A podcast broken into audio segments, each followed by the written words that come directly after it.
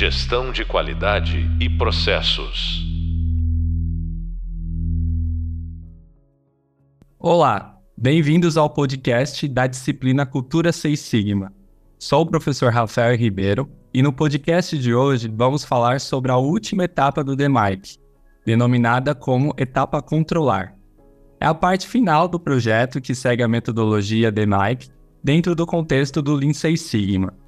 E para falar sobre esse assunto, vou chamar nossa convidada de hoje, Patrícia Vieira. Patrícia é gerente de melhoria de negócio para a região Latam na Singenta Seeds, atualmente responsável por gerir o programa de produtividade e o programa Lean Six Sigma para desenvolvimento de sementes, bem como apoiar o sistema de gestão. Patrícia é engenheira mecânica formada pela Unesp, Universidade Estadual Paulista, tem mais de 15 anos de experiência com melhoria contínua, garantia de qualidade, engenharia de processos, manutenção industrial e excelência operacional em diversas indústrias como a Dexo, a Valeol, Alstom e L'Oréal.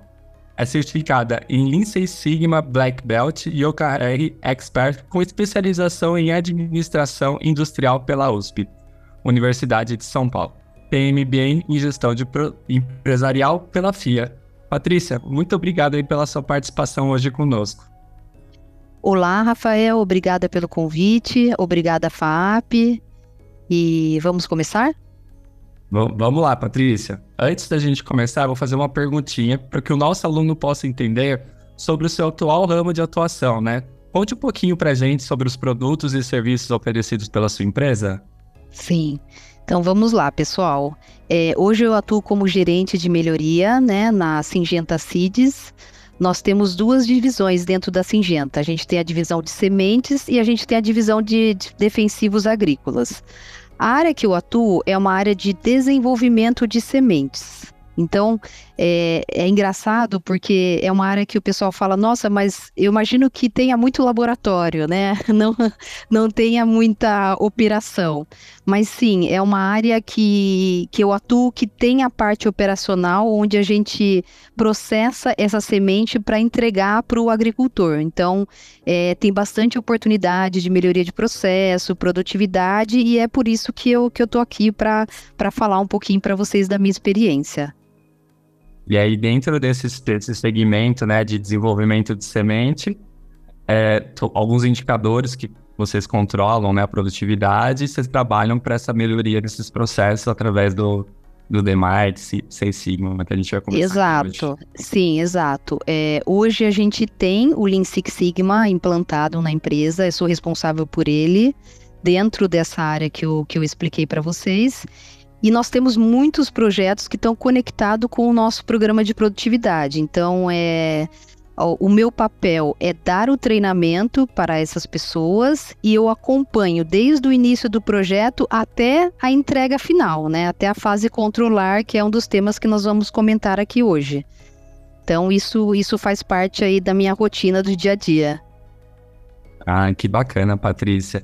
E como que é utilizado o Seis Sigma aí dentro da Singenta? Vocês fazem... É, é um programa anual, ele é semestral? Vocês fazem as formações... Você comentou que vocês fazem a formação de belts também por aí?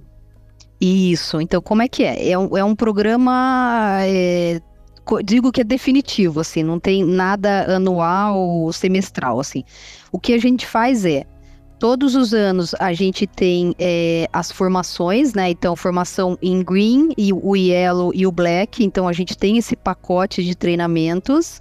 Agora a gente está entrando com um pacote do White Belt, que vai ser totalmente online, e isso disponível para todos.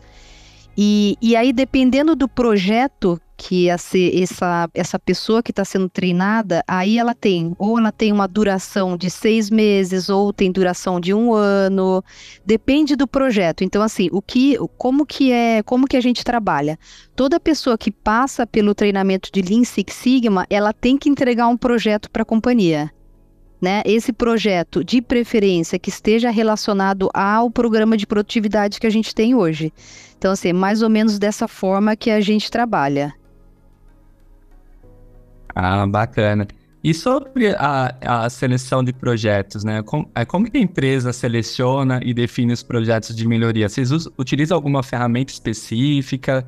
É, é por oportunidade? Como é que, como que funciona? Rafa, são vários caminhos. É, tudo começa quando a gente inicia o ano, mais ou menos em torno de janeiro ou fevereiro do ano, a gente faz a, o Strategy Deployment ou OKR, depende de cada área. Tem áreas que usam o OKR, tem área que usa o Roshin Kanri. E aí de lá a gente desdobra essa estratégia e dentre esse desdobramento a gente já sai com os projetos que estão linkados a essa estratégia da companhia. Tem outros caminhos que a gente utiliza. A gente faz é, um webinar de geração de ideias, né, com, com os principais stakeholders, gerente de processos, os gerentes de planta, os gerentes que desenvolvem a semente. Então, assim, a gente faz um webinar é, traz as nossas principais alavancas, aí pode ser alavanca financeira, alavanca ou uma ou um eixo crítico, um problema crítico da área que tem que ser tratado e que pode estar relacionado ao programa de produtividade ou Lean Six Sigma. Então assim, a gente tem diversas diversos caminhos. Normalmente o que está acontecendo é que está vindo de diversos caminhos, tanto do da estratégia, né, do desdobramento da estratégia, que aí vem top-down, né? Vem lá da alta direção até chegar nos níveis operacionais e também o webinar que aí chega na operação, a operação da ideia, assim todos os níveis participam dessa dessa geração de ideias. Nossa, que legal ouvir isso, Patrícia. Isso aí a gente comenta também dentro da nossa aula, né, as diferenças do, de ter projetos top-down e bottom-up. Então, pelo que eu entendi, a gente tem todos esses viés, né? A gente tem a parte da estratégia vindo com projetos. E a gente ouve muito também as dores da, do pessoal que está ali na produção, fazendo todo o processo, para transformar em projetos também. É isso mesmo, né? É isso. Então, assim, é, uma das nossos, da, vamos dizer que das nossas regras dentro do OKR é isso. A gente sabe que tem que tem é, objetivos que são top-down, mas a gente entende que o bottom-up é super importante, porque eles estão no dia a dia, eles sabem quais são as nossas dores, quais são nossas oportunidades. Compartilhar isso com eles e eles trazerem os objetivos, os QRs, isso faz parte da construção conjunta. E aí a gente percebe que que quando tem essa construção conjunta, a comunicação é muito melhor, né? O resultado vem muito mais rápido. Existe, existe uma, é, uma, vamos dizer que é muito mais fácil quando tem esse envolvimento da gente conseguir chegar no resultado que a gente precisa. Então, sim, a gente está usando essa, esse mix, né, entre bottom-up e, e top-down. E bacana. E aí as pessoas podem se inscrevendo, mesmo se ela não tem nenhuma formação no Seis Sigma. Isso. Hoje, como é que a gente funciona? A gente tem a nossa carteira de projetos, né, para entregar o resultado do ano. A gente, eh, todas as, as regiões têm os seus targets, né, dentro do programa de produtividade. E aí a gente sai com essa carteira de projetos que eu comentei com você. Dentre essas carteiras de projetos, a gente tem projetos que usa a metodologia Lean Six Sigma e temos projetos que não utiliza. E estamos muito bem com isso, até porque nós não teríamos hoje capacidade de atender todo mundo. E também tem projetos que não faz sentido é, usar a metodologia, Rafa. Então, é, hoje a gente está trabalhando dessa forma. E aí, legal. Aí a gente saiu com a carteira de projetos, entra a minha figura para identificar quais projetos cabem uma metodologia assim, Six Sigma, definimos quais são os projetos. Dentre esses projetos, eu, de, eu defino, poxa, legal, quem são as pessoas, as melhores pessoas para ser líder desse projeto, que faz sentido. Tá, essa pessoa, ela é belt, né? Ela tem um, de preferência green belt, porque são projetos estratégicos, então talvez um yellow não não consiga me atender. Tá, legal, tem o green, legal, ela toca, ela toca, se ela precisar do suporte da minha área, a gente está à disposição. Se ela não tem o treinamento, ela entra, né, dentro do nosso programa de treinamento anual, que assim, a gente dá prioridade para os treinamentos no primeiro semestre. Né? Porque se a gente arrasta muito para próximo do final do ano, a pessoa não consegue entregar o projeto dentro do ano. Então é dessa forma que a gente que a gente está trabalhando. Nossa, que legal. E aí você falou então que existem projetos que a gente utiliza, né, o Seis Sigma, e outros projetos não, aí pode ser que vocês usam Agile, ou, ou enfim, né, a gente tem uma gama de, de metodologias e ferramentas. Exato, exato. A gente usa, é, tem uns que usam PDCA, que não deixa de ser um DMIC, né, Rafa? É, tem uns que não usam metodologia, usam é, ferramentas que tem dentro da área que não é uma, uma, uma, ferramenta de gestão de projetos, enfim, a gente tem uma gama enorme assim de exemplos para trazer para você. E, e, os projetos são muito técnicos, né, Rafa? Tem muita parte de desenvolvimento de sementes, então é, o que eu vejo é que tem muito. Tem um mix de Lean Six Sigma com. Um, sabe esses trabalhos de conclusão de curso? Muito teórico, muito metodológico. Então, a, dentro da minha área, a gente está fazendo muito esse mix, porque eu tenho muito pesquisadores. Nossa, que né? interessante. É, sim, muitas pessoas PhD, sabe? Pessoas que, que seguiram essa, essa parte, é, como eu posso dizer, essa parte da, da, de educação, né? De, de ser um especialista, de ser um mestre. Então, eles têm muito esse perfil de pesquisador. Então, a gente está encontrando um equilíbrio entre aplicar o Lean Six Sigma e ainda usar muita teoria, né? Que, eles, que a gente utiliza. É, é um desafio muito, assim, muito interessante. Essa, dentro dessa área, é, é minha primeira experiência dentro de uma área de pesquisa. Eu nunca, nunca tinha trabalhado antes. Então, assim, é, é, é um desafio cada dia. Ai, que bacana. Agora eu já até fiquei curioso, né? A gente vai trazer o nosso tema aí, né? Etapa controlar, a última etapa do processo. Né? Então deve ser muito bacana, porque se você está trabalhando com pessoas de pesquisa, né? Pessoas que têm material envolvida, eu já quero saber como é que vocês fazem, por exemplo, no final do projeto, quais as ferramentas que vocês utilizam para garantir aquela etapa controlar. É, nós utilizamos diversas ferramentas, então, desde o básico, que é o que? Atualização de, de um procedimento, da operação. É, nós temos o plano de implementação, que é o que? Bom, legal. O líder de projeto, ele deixou, né? O projeto está terminando e, e, a gente precisa manter, né? Essa fase de manutenção, né? Do que a gente conseguiu como melhoria e a gente faz o plano de implementação no sentido de quem são as pessoas que vão cuidar disso, que vão manter essa melhoria daqui por diante. Então, é, a gente tem muito bem escrito, né? Essa pessoa vai cuidar disso, a outra pessoa vai cuidar dessa tarefa e assim por diante. É, indicadores, a gente utiliza muito indicadores, a gente utiliza carta de controle. Esse último projeto, a gente utilizou Pokayuki na operação, foi o último projeto que a gente fez na semana passada. Então, assim, é, tem uma gama de, de ferramentas, mas eu acho que dentro dessa fase, o maior desafio não são as ferramentas, é realmente você manter o que você o que você conquistou até agora. E isso envolve cultura, né, Rafa? Então, assim, é muito fácil você revisar um procedimento operacional, né, um, um, uma, um padrão que você tem, mas aquilo não garante que as pessoas vão manter, é como é como um regime alimentar, né? Você começou, você começa a se empolgar dentro do seu projeto, aí você se alimenta, perde peso, você chegou no seu peso ideal, agora você precisa manter esse peso, né? Como é que eu vou, como é que eu e aí isso envolve muito comportamento, né? Como é que você vai manter isso daqui para frente. Então, é, para mim, a fase controlar é a fase de mais desafio, de muito desafio. Uma das coisas que, que isso tem ajudado bastante, principalmente no meu trabalho de agora, no meu, no meu desafio, é em cada fase do DMIC, a gente tem reuniões de alinhamento com todos os stakeholders para saber, olha, é essa direção que a gente está seguindo com o projeto para não ter nenhuma surpresa na fase de controlar.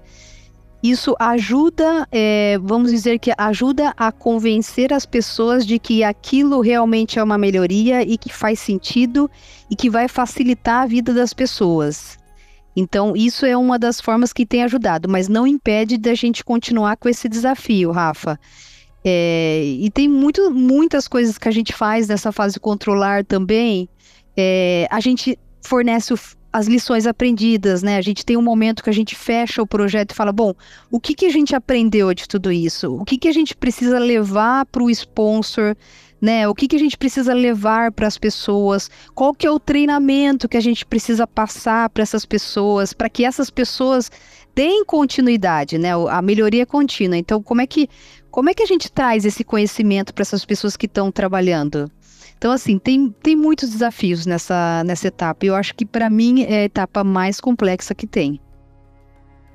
É a etapa onde as pessoas, a energia já está diminuindo, aquela energia de estou terminando o projeto, mas ao mesmo tempo a energia está baixa e agora é uma fase de cultura. É, exatamente, né? Tem várias coisas bacanas que você falou que eu até anotei aqui. Eu acho que essa parte da energia é um grande desafio, porque você já passou a etapa do melhorar, você já passou aquela etapa da investigação, da análise, você já começa a ver ganhos já nos indicadores normalmente, né? Então as pessoas já. Os grupos de projetos já tendem a, a comemorar, né? Exato, isso. Fato, finalizar essa etapa controlar, né? Uma coisa importante que eu achei, eu achei bacana na sua fala também, Patrícia, sobre o projeto, né? O projeto ele tem início, meio e fim. E ele tem que ser passado para o dono do processo, né? O que vai garantir aí as, a, a sustentabilidade aí dos resultados, né? A gente falou de atualização de procedimentos, né? Mas atualizar o procedimento não é o suficiente, né? Quem é que vai ser treinado, né? Como é que eu vou garantir que aquela pessoa treinada entendeu? Como é que eu vou garantir que aquela pessoa treinada entendeu e tá fazendo o acompanhamento, né, o, o, controlar mais estendido dos projetos, né? É uma etapa bem complexa mesmo. Sim, e, e assim, o que acho que envolve duas coisas. Primeiro, você precisa convencer as pessoas de que logicamente de que aquilo vai trazer benfeitoria para ela. Eu acho que isso é a parte menos é, é a parte menos difícil. Você convencer logicamente que, olha, melhorei o seu processo, você vai conseguir entregar mais, ou vai melhorar a sua qualidade tal. Você consegue trazer lógica para o seu, pro seu projeto. Mas e a parte emocional? Que muitas vezes, muitas pessoas são guiadas pela emoção, né, daquele projeto. Então, como é que você entra nessa parte emocional da pessoa para convencer que aquilo realmente faz sentido para ela, faz sentido para a área onde ela trabalha. Então, assim, acho que tem duas vertentes aí. E a maioria das pessoas que são dessa área, né, que atuam dessa área, são pessoas extremamente técnicas. Eu sou engenheira, o Rafa é engenheiro também, né, Rafa? Isso. Então, assim, nós somos muito técnicos, muito lógicos. Como é que você entra? Como é que, qual que é a abordagem? Qual que é a melhor abordagem que a gente precisa ter dentro da nossa atuação para convencer essas pessoas? E muitas vezes a, a abordagem é muito, é, muito direta. E aí as pessoas acabam criando uma repulsa, um medo. Eu digo o seguinte: se nós, o ser humano, se ele tem duas opções, a primeira é fazer a melhoria, aceitar aquilo, ou defender que aquilo não funciona, ele vai na segunda, ele vai buscar provas de que aquilo realmente não faz sentido porque é uma segurança nossa. A mudança causa desconforto. Então a gente tende a falar: não, sempre foi bom assim, eu não sei por que, que eles estão mudando. Então a gente vê muito isso nas operações. É, uma mudança é, e, e, muitas quebras de paradigmas também. A gente falando de pessoas agora, e aí eu queria ver com você, né, é, sobre, principalmente sobre essa etapa controlar. Né? Quais os principais erros cometidos que você já vivenciou junto com os times de projeto? Olha, Rafa, são vários. Um que, um que me veio muito à mente e foi uma lição é, aprendida. É, nós começamos né, um projeto e o que aconteceu foi que mudou, estava numa fase de transição do sponsor do projeto e não dei a devida atenção. Eu deveria rapidamente trazer o projeto, qual que era o problema identificado, quais foram as melhorias propostas, da onde surgiu, as, o fazer o VOC, mostrar para ele e trazer ele para o jogo, trazer ele para o projeto. E como estava nessa fase de transição desse sponsor, e eu fui deixando e o projeto foi acontecendo. Chegou na fase, foi até antes, foi no Improve. E a gente começou a fazer as melhorias, ele falou não. Não, é, não faz sentido. Eu lembro que na época tinha uma questão da gente fazer um fluxo contínuo é, One Piece Flow e ele, e ele comentou que aquilo não faria sentido para a área, que para uma área de, de daquele tipo de processo, enfim, acabamos perdendo o projeto por falta de alinhamento, de entendimento, de estar tá próximo do sponsor. Né? E era a pessoa ali, era a pessoa do processo, era, pessoa, era o dono do processo ali. Então a gente foi um fracasso esse projeto. A gente não conseguiu, a gente não conseguiu. Digo que a gente não, não conseguiu nem chegar na fase na fase do controlar. Aí tem vários, tem acho que os que mais é, os que mais tiveram sucesso, na minha opinião, dos projetos, foram que eu consegui envolver desde a pessoa que está lá na operação até o gerente pessoas que fizeram parte da, de tudo, que, que deram ideias, que ajudaram na implementação, que participaram das reuniões de projeto. Quanto mais, para mim, quanto mais a gente forma realmente essa equipe e esse, essa equipe tá junto e sabe que o resultado é dela, dessas pessoas, mais a gente consegue resultado. Então, assim, é, é um caminho que eu tenho seguido, obviamente que não é 100% de sucesso, mas que, que me garante uma melhor fase controlar. Mas a gente sabe que tem muitos desafios, né, Rafa? Muitos desafios. Muitas vezes eu, eu, eu pego pessoas falando assim: ah, mas eu vou ter que ter mais esse indicador para controlar essa melhoria eu estou fazendo um a mais para isso, então a gente vê muita situação desse tipo, sabe? Agora eu vou ter que controlar algo a mais. Muito bacana. Eu acho que essa parte também que você comentou dessa troca de sponsors está muito na dica que você deu com a gente hoje também, né? Sobre as reuniões de alinhamento a cada etapa.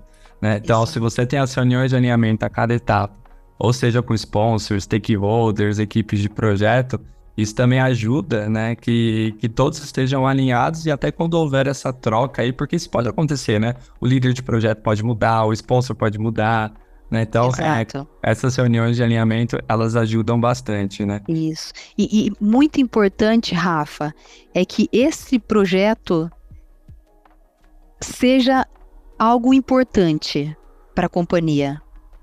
O que, que eu quero dizer com isso? É, definir projetos, eu acho que é a, a fase primordial, é o começo de tudo e é super importante. Por quê?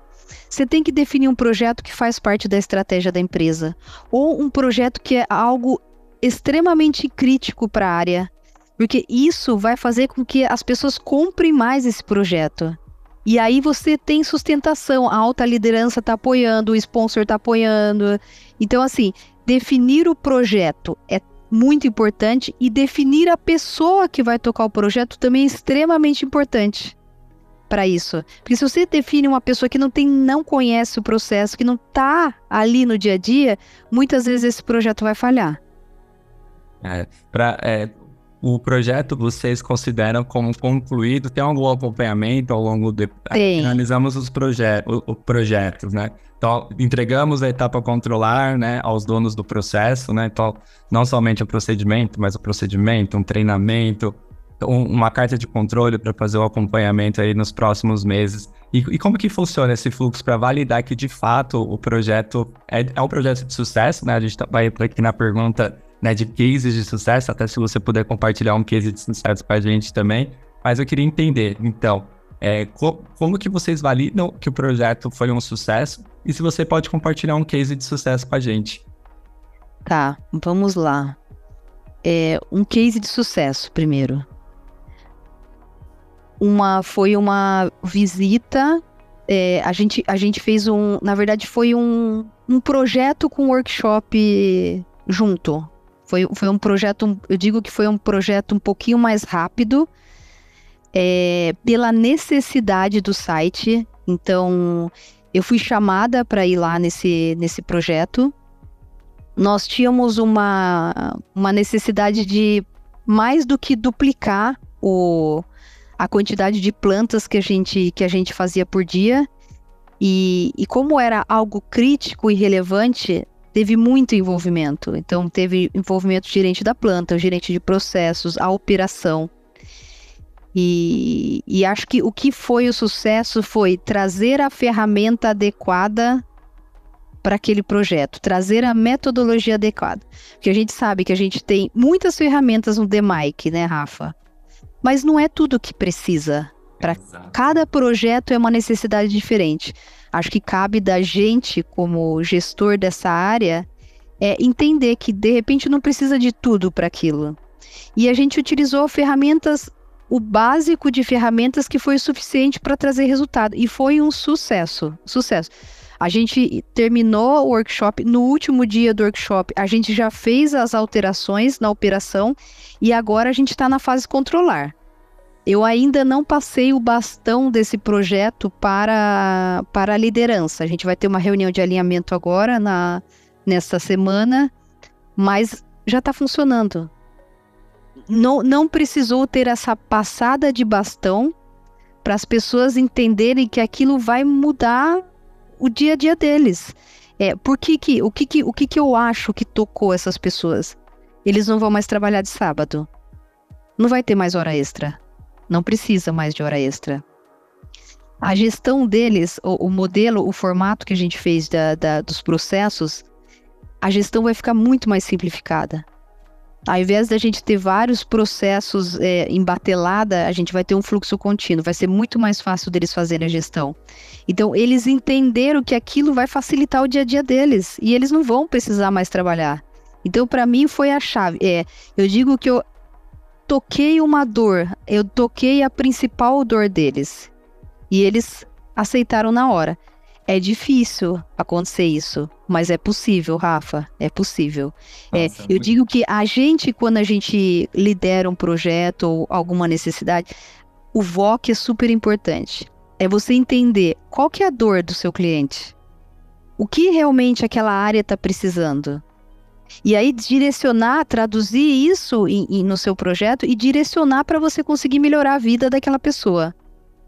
Nossa, quando esse match acontece, né, com um projeto estratégico, junto com o propósito das pessoas e, e ainda traz um resultado desse, é, é, algo que, que de fato faz a gente querer mais projetos de melhoria, né? Querer fazer, mudar mais a vida das pessoas, né? A gente fala de melhoria contínua, de resultados, é claro, a gente tem que dar resultado, a gente tem que entregar bons indicadores, mas quando a gente traz também essa mudança na vida das pessoas, desde é, entregar mais conhecimento com novas ferramentas e até ter mais tempo com a família, como esse case de sucesso. Exato. Né? Verdade. E, e, que bacana, que legal. E, e sobre o, ah, o, projeto, então, por exemplo, vocês, vão, vocês validam, tem algum tempo para validar esse projeto? Sim, se é um case lá. de sucesso? Eu já não tenho dúvida que ele é um case de sucesso, mas por quanto tempo vocês vão validar ele? Rafa, assim, no caso, no meu ambiente hoje, né, na, na empresa onde eu trabalho, nós trabalhamos por safra. E nós temos duas safras no ano. Então, eu preciso, eu faço todas as melhorias, deixo a melhoria lá pronta, guardadinha, eu espero chegar a safra a safra é mais ou menos três meses e eu faço o teste nesses três meses. Aí depois eu fecho o projeto. Então, assim, o projeto dentro desse tipo de negócio, os projetos são poucos, um pouco mais longos, porque eu, eu não consigo, eu não consigo, eu tenho duas janelas para testar. Saiu dessa janela, eu tenho que esperar a próxima janela. Interessante. É então, interessante. Varia muito, é. né? Varia muito. Varia muito. Eu posso varia terminar muito. um projeto dentro da safra ou um projeto no fim da safra e eu tenho que esperar outra safra para fazer a validação. Exato. E aí, muitas vezes, os projetos acabam sendo mais longos por esse motivo. Que bacana, muito legal também a gente ter essa visibilidade, né? Sim. É, sobre. Aí, falando agora de Você trouxe grandes projetos, grandes temas, né? E aí, outro ponto sobre a etapa controlar, né? Como é que, como que a gente poderia deixar uma dica aí para o nosso aluno, né? Sobre essa, essa etapa, ainda mais você com essa experiência boa sobre essa vivência de cultura, de melhoria contínua em Seis Sigma, o que, que a gente pode ressaltar como, pessoal, é, foque nessa, nessa parte aqui da, da etapa controlar? São várias, vamos lá. Eu acho que a primeira coisa que a gente tem que fazer bem feito é a passagem do bastão é deixar bem claro, olha, esse líder, esse projeto está fechando, a gente não tem mais esse líder. As pessoas da sua área vão começar a acompanhar esse projeto. Vocês, além de acompanhar, ter os procedimentos, ter os indicadores, a gente vai precisar que essas pessoas tenham análise crítica também nessa fase. Né? Por exemplo, ah, tem uma carta de controle, legal. Tem alguma causa especial? O projeto está estabilizado? Então, essa passagem de bastão tem que ser muito bem feita com pessoas, quem são as pessoas que vão tocar, é, quem vai cuidar desse processo, quem vai manter esse processo. E essa passagem de bastão tem que ser muito clara, e eu acho que essa passagem tem que sempre vir com treinamento. Sempre, sempre. É, é treinar todo mundo. Responsabilidades, né? Bem definidas, né? Bem definidos. Isso faz muita diferença. E, e a, além disso, Rafa, é, essa passagem de bastão tem que deixar muito bem claro que a melhoria é contínua. A análise crítica nessa fase é tão importante quanto das outras fases. Né? Então, acho que isso é importante. Eu acho que a fase controlar tem que ter as lições aprendidas. O que, que eu aprendi com esse projeto? Né? Qual que é a lição aprendida? Ah, poxa, faltou recurso no meio do projeto, isso tem que ser sinalizado para o gestor, principalmente da área. Como é que a gente vai fazer diferente no próximo projeto? Então, essa, essa, essa passagem de bastão, esse, essas lições aprendidas, esse feedback tem que acontecer de uma forma, tem que ser formal, sabe? É isso. E comemorar, né? Celebrar, agradecer as pessoas. Isso tem que ter em todos os projetos, independente se durou um ano, se é um, se é um projeto mais simples de um white, de um yellow, tem que ter essa, esse reconhecimento. Então, Nossa, acho que essa é super importante. É, essa parte de reconhecimento também é, é extremamente importante a gente sempre deixar no radar né? Porque as pessoas elas se dedicam o tempo do trabalho delas, né, para esse projeto, para o resultado, né? Então é um processo ganha-ganha. Eu sempre comento aqui com, com o pessoal que a empresa ganha, os colaboradores dos, dos projetos também ganham, mas acho que é extremamente é, importante sempre deixar essa etapa de reconhecer e trocar as lições aprendidas também, né? Sobre o que, que deu certo, o que, que a gente pode fazer para os próximos ciclos, isso tem que estar tá claro. E tem que estar tá claro também para os sponsors, os stakeholders, né? Não é algo que tem que ficar é, a lição aprendida para mim. Eu tenho que expor isso para que os outros líderes de projetos e outros gestores também possam identificar e já tentar mitigar, eliminar esse, os possíveis riscos para que no, no futuro não aconteça, né? Tudo aquilo que Exato. a gente Sim, com certeza, Rafa. Que bacana, Patrícia. Olha, tá muito legal esse nosso bate-papo, né? Mas a gente já tá chegando no fim do nosso podcast. É, eu queria agora, nessa nossa última pergunta, é, ver, aí já falamos da, do projeto, né, das etapas, do, da etapa controlar principalmente, mas eu queria falar agora um pouquinho da, da a gestora do, do programa Seis Sigma, né? Então, acho que é extremamente importante também, porque a, a, a sua pessoa está né, em todas as etapas, auxiliando, dando treinamentos, né? Fazendo a conexão da estratégia com tático. Então, eu queria ver com você o que, que você pode deixar aí de dica preciosa, né? Para você dar aqui aos alunos, para quem está ingressando agora nessa cultura Seis Sigma. Olha, Rafa, para mim, acho que número um, a gente precisa ser flexível. Existe uma tendência natural nossa de pessoas que têm esse perfil de que a gente precisa seguir a metodologia ao pé da letra. Não. Que a gente. Não é a empresa que tem que se adequar ao Lean Six Sigma. É o Lean Six Sigma que tem que se adequar à empresa. Então, muitas vezes, não precisa de todas as ferramentas que estão ali escritas no livro. básicas ferramentas. Eu digo que o básico resolve grande parte dos nossos problemas, grande parte. Então, acho que essa é a dica número um: flexibilidade. O mundo está mudando a cada momento, então a gente precisa ser flexível para atender essas. E, e, e, muitas metodologias, né? Tem Lean Six Sigma, tem Agile, tem OKR, é, Kanban, tem muitas ferramentas que estão vindo. A gente tem que fazer um mix, pegar o que cada uma tem de melhor e aplicar dentro da nossa empresa. E outra coisa que a gente precisa ter para quem entra nessa área é muita paciência. Tem que ter muita paciência, tem que ter muito cuidado com as pessoas, porque no final das contas são as pessoas que vão mudar. Então, a gente foca muito na metodologia, mas quem faz a diferença são eles, são as pessoas, são os líderes do projeto. Então, tem que ter muita paciência. É um processo de mudança de cultura, mudança de comportamento. Isso leva tempo. Você não consegue mudar o comportamento de uma empresa de um ano, dois anos. É muito mais do que isso. Então precisa ter paciência. E tem que gostar do que faz, né, Rafa?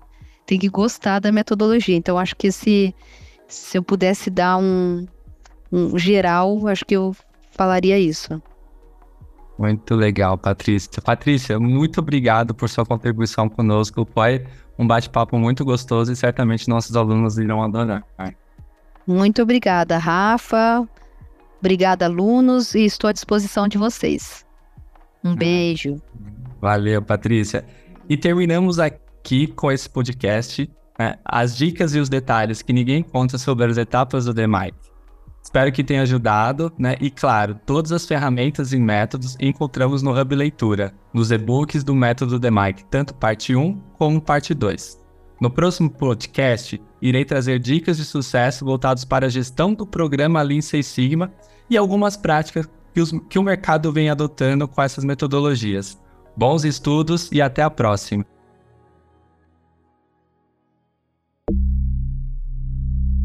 Gestão de qualidade e processos.